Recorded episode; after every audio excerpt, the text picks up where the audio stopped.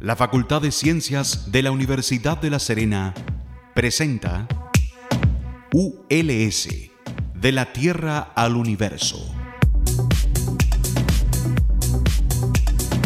Porque el conocimiento científico nos pertenece a todas y a todos. Y una persona informada es una persona más empoderada.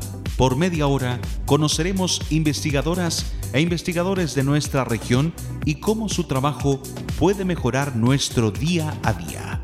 En Radio Universitaria FM 94.5 presentamos ULS, de la Tierra al Universo.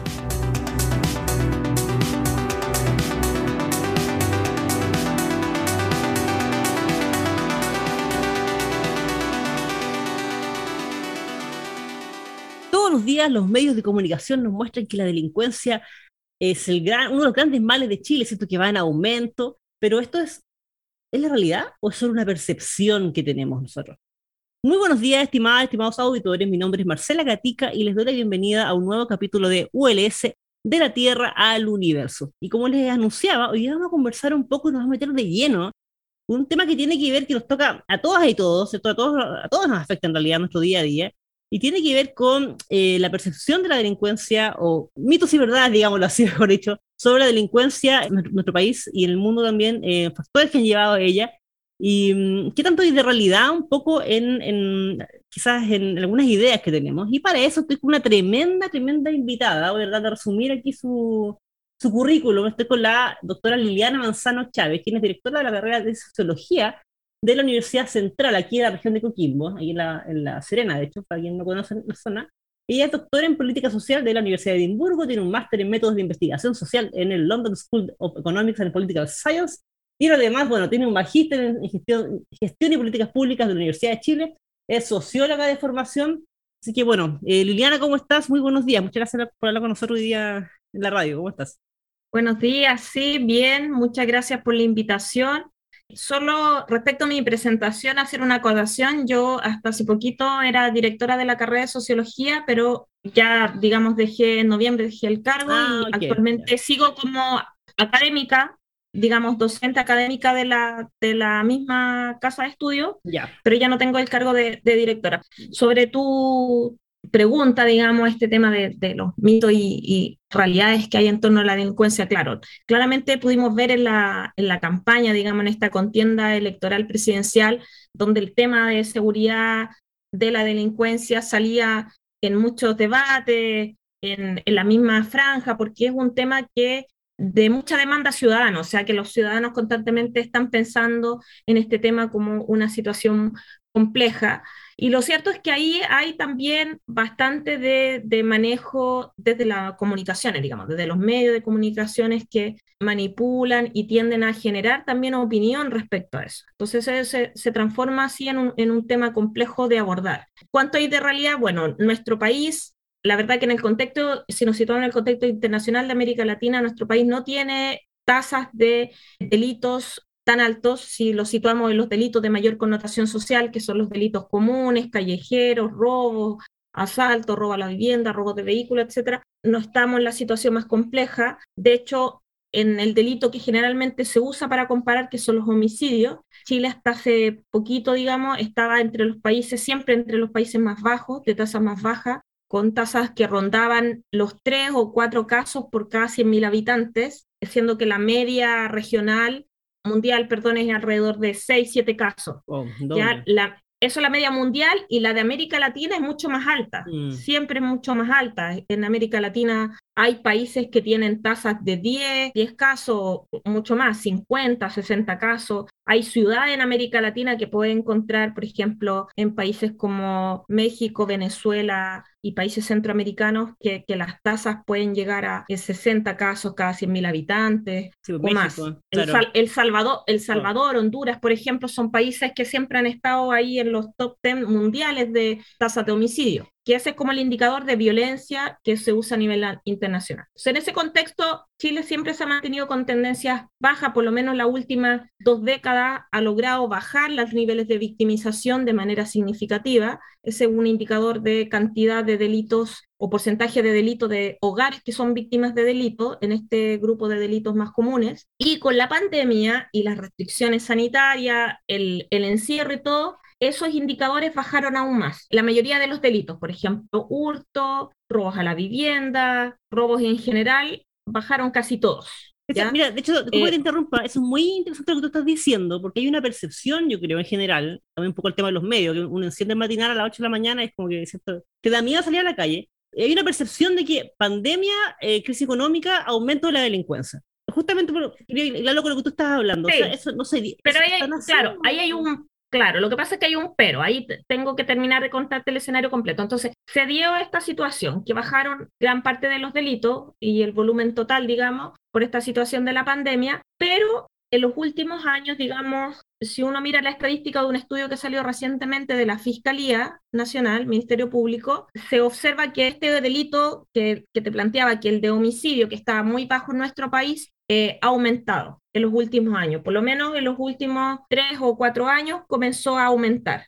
Y este informe que, que se lanza hace algunos meses y que tiene estadísticas hasta el 2020 muestra que efectivamente en el 2020 hubo un aumento significativo y, y, al parecer por los datos que han entregado durante este año también, de los homicidios. Y esa sí es una situación súper preocupante porque da cuenta del, del aumento de la violencia en algunos delitos, particularmente delitos que tienen que ver con, por una parte, ajustes de cuenta y el narcotráfico, digamos, que es un, que es un delito ya más complejo, el delito, eh, un delito organizado, digamos. Y también en algunos casos, bueno, en esos homicidios se vinculan en su mayoría a esas situaciones, pero también en un porcentaje se vinculan a asaltos con, con intimidación y violencia que terminan, digamos, en una situación de homicidio y que también se ha dado, digamos, un aumento ahí y se traducen en homicidios porque hay más uso de armas. Entonces están esos, esos factores y eso claramente genera preocupación. si uno piensa en la preocupación de la ciudadanía, sí tiene un asidero, ya el, volumen de homicidio todavía no es tan alto, pero hay un tema que es particular, que es la distribución de esos delitos violentos. Si miramos este mismo estudio de la Fiscalía, podemos ver que esos, de, esos delitos de homicidio se concentran en ciertas zonas de la ciudad, principalmente en la región metropolitana, y la región metropolitana se divide en cuatro fiscalías y las que tienen mayor aumento son la Fiscalía Sur y la Fiscalía Norte, Centro Norte, que creo que se llama, que son precisamente comunas populares de mayor cantidad de, población, digamos, y con mayores índices de, de, pobreza y de vulnerabilidad. Y si uno va más a los chicos, aunque eso en general las estadísticas no te muestran como la georreferenciación, porque no, pueden, digamos, eso no se puede, digamos, mostrar, pero si uno va, busca los datos y revisa dónde ocurren esos delitos, puede llegar a, darse cuenta que además están concentrados en barrios o sectores muy específicos, donde están aumentando. O sea, hay comunas que, que la situación es, es realmente complicada, eh, en este informe se, hay comunas que salen claramente identificadas como La Pintana, Quilicura, Puente Alto me parece que era la otra, pero bueno, las comunas, digamos, que, que, tienen, como te digo, estas características, crecimiento rápido, población, grandes volúmenes de población, malos servicios y alto porcentaje de población vulnerable, digamos, con alto índice de desempleo, etcétera, son comunas donde se están presentando estos delitos con mayor fuerza y eh, los análisis de fiscalía tiende a asociarlo, como te digo, al uso de armas y al, y al tráfico de drogas. Eso, te cuenta. el tema del narco sería como un factor preponderante ahí en estas, comunas que me dices. O sea,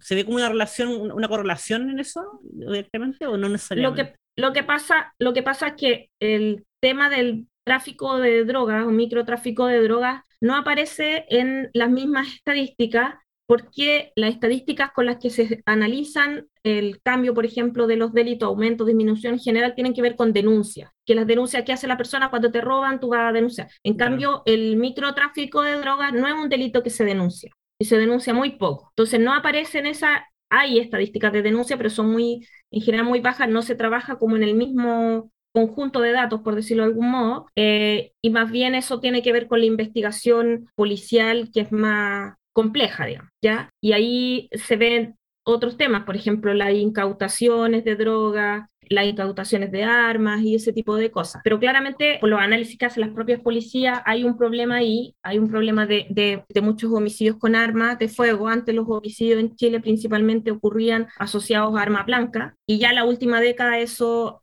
ha cambiado, digamos, eso, esos porcentajes preponderantes y ahora lo que prepondera son los delitos eh, de homicidio con armas de fuego, entonces eso da cuenta de un aumento de las armas de fuego y una muy mala política de control de las armas, porque no se ha mejorado la ley de control de armas y no hay, efectivamente, no hay una política de control. Hace poco también en, en el Congreso de Criminología me tocó escuchar una, una ponencia que me pareció súper interesante sobre eso, sobre cómo manejan las policías el tema del control de las armas. Y hay muchas armas que están involucradas en estos casos, que están registradas, por ejemplo, pero los registros no se actualizan. O sea, una persona puede comprar un arma registrarla, pero después si el arma la reporta como robada o perdida, no se hace como un seguimiento. hay, hay, hay arma en este momento a manos en manos de personas que fallecieron y no se ha hecho actualización. O sea, si después que la persona muere debiese el registro, si está registrado, digamos, el, la, el sistema debiese ser capaz de ir y enviarle una notificación a la familia y decirle por favor devuelva el arma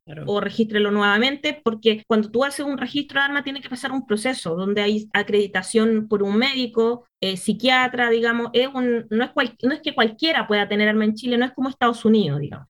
Aquí hay requisitos. El problema es que si nadie fiscaliza esos requisitos o se, empiezan a como a vulnerar, las armas empiezan a difundirse y, muchas son registradas. O sea, tenemos el mecanismo como controlarlas. Otro porcentaje, digamos, son las armas hechizas, pero hay un gran volumen de, delitos, por lo que salen en, estos estudios, que, están, eh, que han sido provocados por armas registradas. Eso, es interesante, porque uno pensaría que son la mayoría de armas robadas, bueno, armas robadas registradas, claro, o armas hechizas. Es que pueden estar, es que esa es la cuestión, pues si fue registrada y tú, la, y tú la perdiste, te la robaron, inmediatamente tiene que haber un, un proceso de seguimiento. Entonces, hay que hacer, por ejemplo, una política llamando a la gente a re-registrar, o sea, ya si tú la registraste hace 20 años, eso no debiese ser un registro permanente, debiese ser que cada cierta cantidad de años te obliguen a volver a registrar tu arma para saber si tú, el arma la tienes tú o ya la perdiste, ¿cachai? Por ejemplo.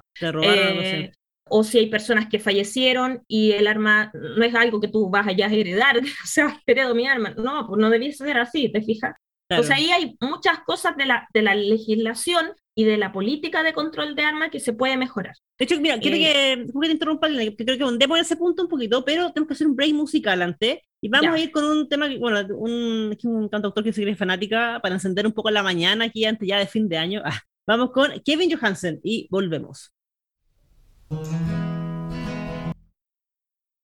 Estimadas, estimados auditores, el día de hoy estamos conversando acerca de un tema que no habíamos tocado en este programa, que tiene que ver un poco con los mitos y verdades acerca de esta sensación, percepción o, eh, realidad de, que la delincuencia ha aumentado estos años en Chile y por qué. Y de hecho, por primera vez estamos conversando con una experta en el tema. Ella es socióloga y bueno, tiene un amplio currículum en el área de experta en criminología. Ella es investigadora y académica de la Universidad Central de, de Chile. Aquí en la, en la región de Coquimbo, La Serena, estamos con la doctora Liliana Manzano Chávez. Y tú, Liliana, mira, quiero seguir con un tema que tú tocaste al final del primer bloque, que tenía que ver un poco con, decía que no se ha mejorado mucho la ley de control de armas, y nos estaba contando un poquito que la evidencia, los estudios demuestran que muchos crímenes que se cometen hoy día son con armas registradas, pues son robadas, ¿cierto? Y tú hablabas de esto a raíz de que eh, en los últimos años, te quiero eh, volver un poco a un tema que tú mencionaste, que tú decías que en los últimos tres años en Chile, olvidando un poquito de la pandemia, igual que es un tema, pero ha aumentado un poco también el, los índices de delito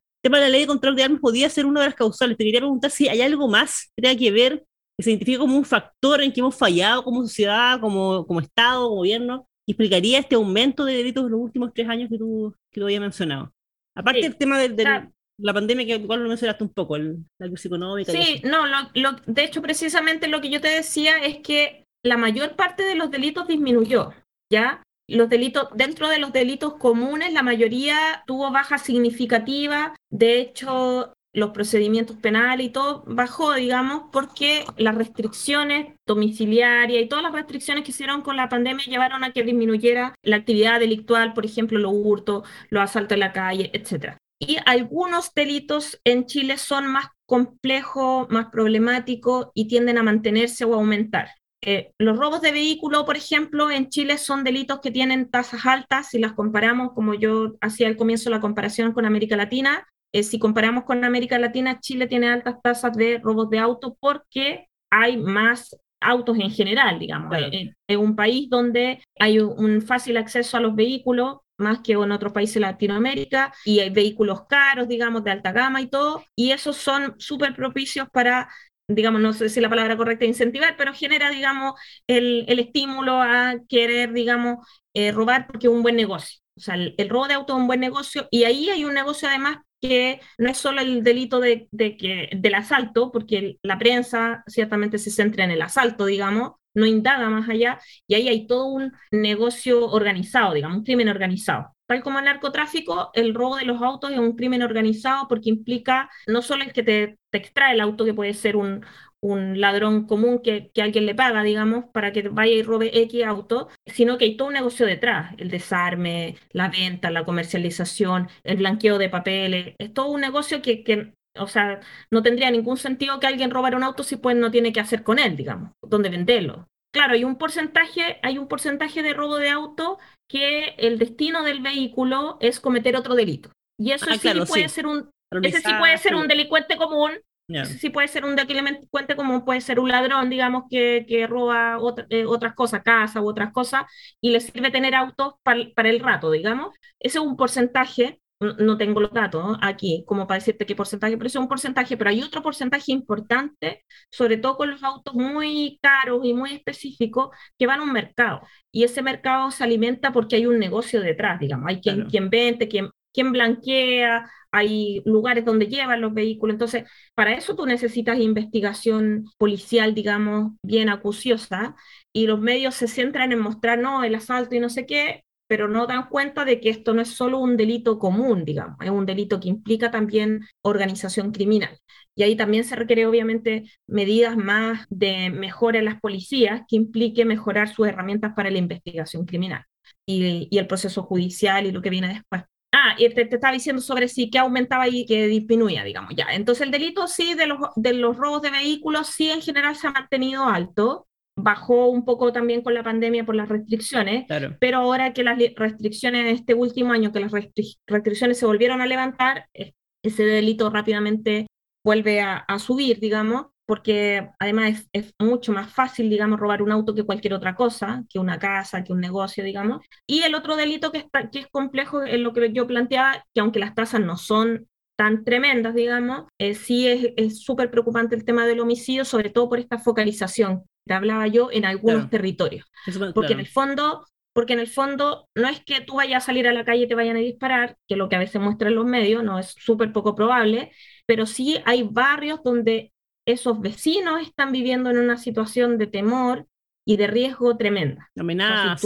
si, tú, hicieras, si tú hicieras el análisis de la probabilidad de riesgo de sufrir eh, un homicidio eh, en Las Condes versus en un barrio de, no sé, de La Pintana, no quisiera estigmatizar, pero es así, claramente vería una diferencia tremenda, o sea, tremenda. La probabilidad de, sufrir eh, un homicidio, morir en, en, un barrio de Las Condes es 0,0001 y, en, y, y, en cambio en, La Pintana probablemente tienen una probabilidad de, mucho más alta, o sea, mucho mayor. Entonces, esa esa, esa diferenciación te lleva a pensar que la planificación de las políticas de prevención, de control del delito en la ciudad están altamente mal focalizadas, desigual, que se requiere de ahí una reingeniería y que se requiere un rol más clave por ejemplo, desde la planificación de los gobiernos de las ciudades. O sea, este nuevo rol del gobernador, por ejemplo, podría tener un papel clave si es que, que eso es algo más, más bien quizás a futuro de modificar, se le dieran más atribuciones de eh, vinculación y planificación con las policías, más, más recursos en este ámbito de prevención y control del delito, y debiese ser un, un, tema a mirar, digamos, porque no es, independiente de que el delito se localice en ciertos territorios, requiere de planificación de ciudad. Claro. Y Liliana, mira, ahí, te quiero em, hacer una consulta porque ya se nos está por ir el programa, pero no puedo no cerrar el programa y no preguntarte acerca de algo que igual lo conversábamos en off. Y que aquí en, este programa hemos hablado harto de percepciones, ¿cierto? Porque uno, como decía, aprende el matinal y piensa que el país está cayendo a pedazos. ¿Y qué pasa con el tema de la migración? Que estos últimos años, eh, entiendo que tú me contabas en off un poco que la migración siempre en Chile fue, ha sido baja, pero bueno, estos últimos años ha aumentado un poco. Y está esa percepción también, un poco instalada por los medios, de que la, que la migración ha sido, no sé si sinónimo de delincuencia, pero que ha aumentado un poco la delincuencia o que vienen muchos migrantes a delinquir. ¿Qué tanto de mito y verdad en eso? Me imagino que hay zonas que son más focalizadas quizás en Chile, a lo mejor está aumentado, o, es meramente una percepción. Mira, la, eh, es cierto que la migración ha aumentado eh, a una tasa muy significativa en la última década, desde en un momento con alto volumen de migrantes haitianos, venezolanos, antes de eso desde Perú, pero las características de los migrantes son súper diversas y entonces, eh, primero tú no puedes estigmatizar y plantear que la población migrante tiene un propósito de delinquir, que es un discurso que la gente instala en los medios, como que el migrante viene a delinquir, ¿no? Eso, eso, eso no es así, digamos, en ningún caso. Si tú hicieras un estudio, digamos, con muestra representativa de la población migrante de los distintos países, podrías ver rápidamente que la mayoría, la mayor parte de la migración tiene que ver con buscar nuevas oportunidades laborales, nuevas oportunidades de vida, desarrollar, tener la posibilidad de, tener a su familia en un lugar más seguro, eh, etcétera. Entonces, no es el propósito eh, principal en ningún caso de la mayoría de la migración eh, el ir a otro contexto a ganarla fácil, como, como un, hmm. un término, digamos, coloquial. Y que la migración haya incidido eh, de manera significativa en el delito, no hay ninguna prueba de ello. Hasta ahora los porcentajes de participación de migrantes en delito es bastante baja. Si tú ves en la mayoría de los, de los delitos, las figuras delictuales bastante baja. Y claro, sí hay algunos delitos donde hay participación preponderante de algunos eh, población migrante, digamos, sobre todo en, en, la zona norte, que tiene que ver con el mismo tema del tránsito, por ejemplo, el tema de la trata de blanca o de la, perdón, de la mm. trata de personas.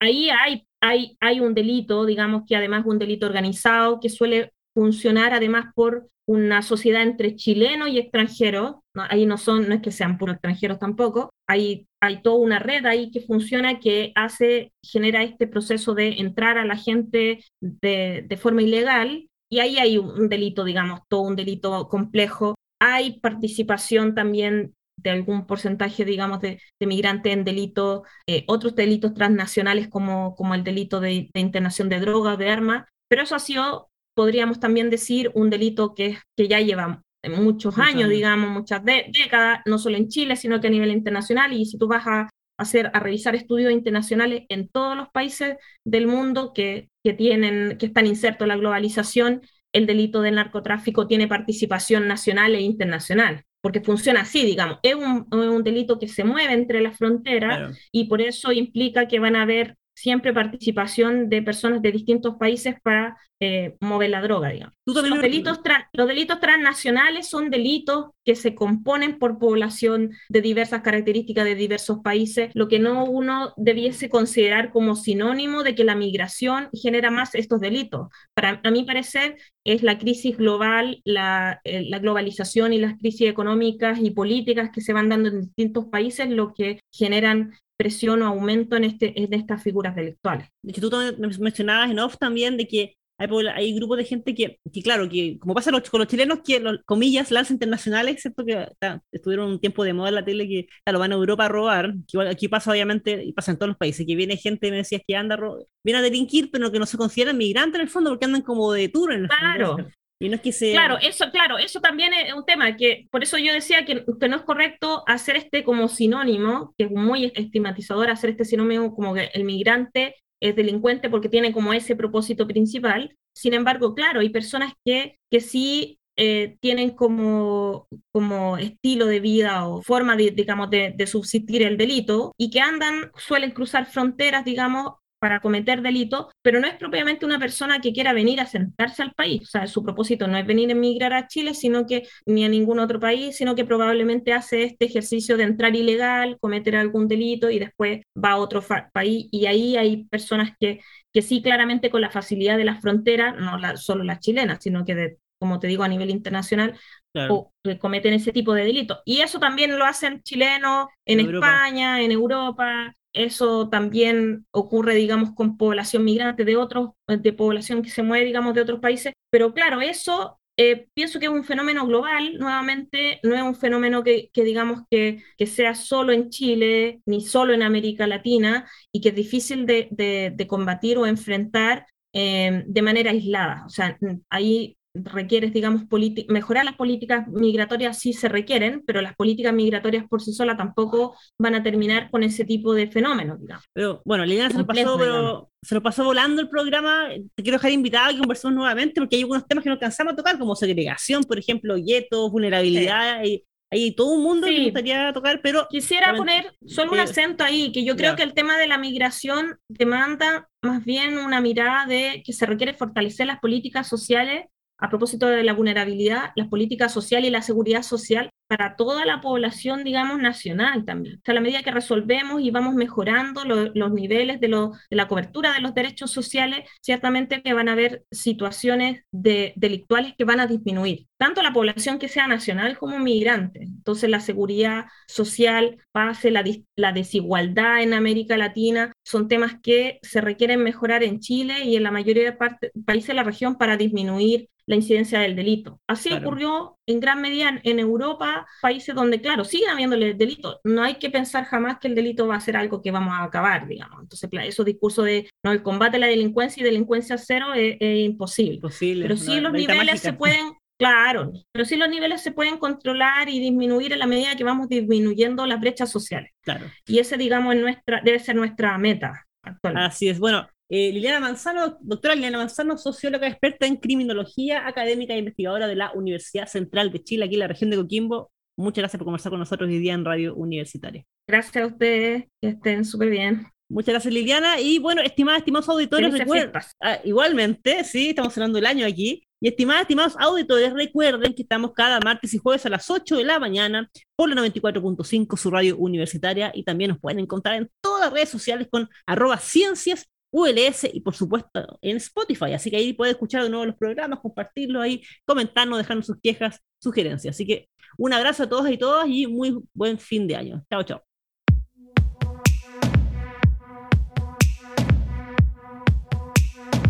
La Facultad de Ciencias de la Universidad de La Serena presentó ULS, de la Tierra al Universo porque el conocimiento científico nos pertenece a todas y a todos. Y una persona informada es una persona más empoderada. Por media hora hemos conocido investigadores de nuestra región y cómo su trabajo puede mejorar nuestro día a día. En Radio Universitaria FM 94.5 hemos presentado ULS, de la Tierra al Universo. Este programa es grabado en los estudios de Radio Universitaria FM y editado por profesionales de la misma radioemisora, cuyo objetivo es vincular el quehacer de la Universidad de La Serena con la comunidad regional, respondiendo también al interés de contar con un medio de comunicación que releve la labor de la institución en los ámbitos de la docencia, la investigación y la vinculación con el medio. Las opiniones vertidas en este programa son de exclusiva responsabilidad de quienes las emiten y no representan necesariamente el pensamiento ni la línea editorial de esta emisora y o de la Universidad de La Serena.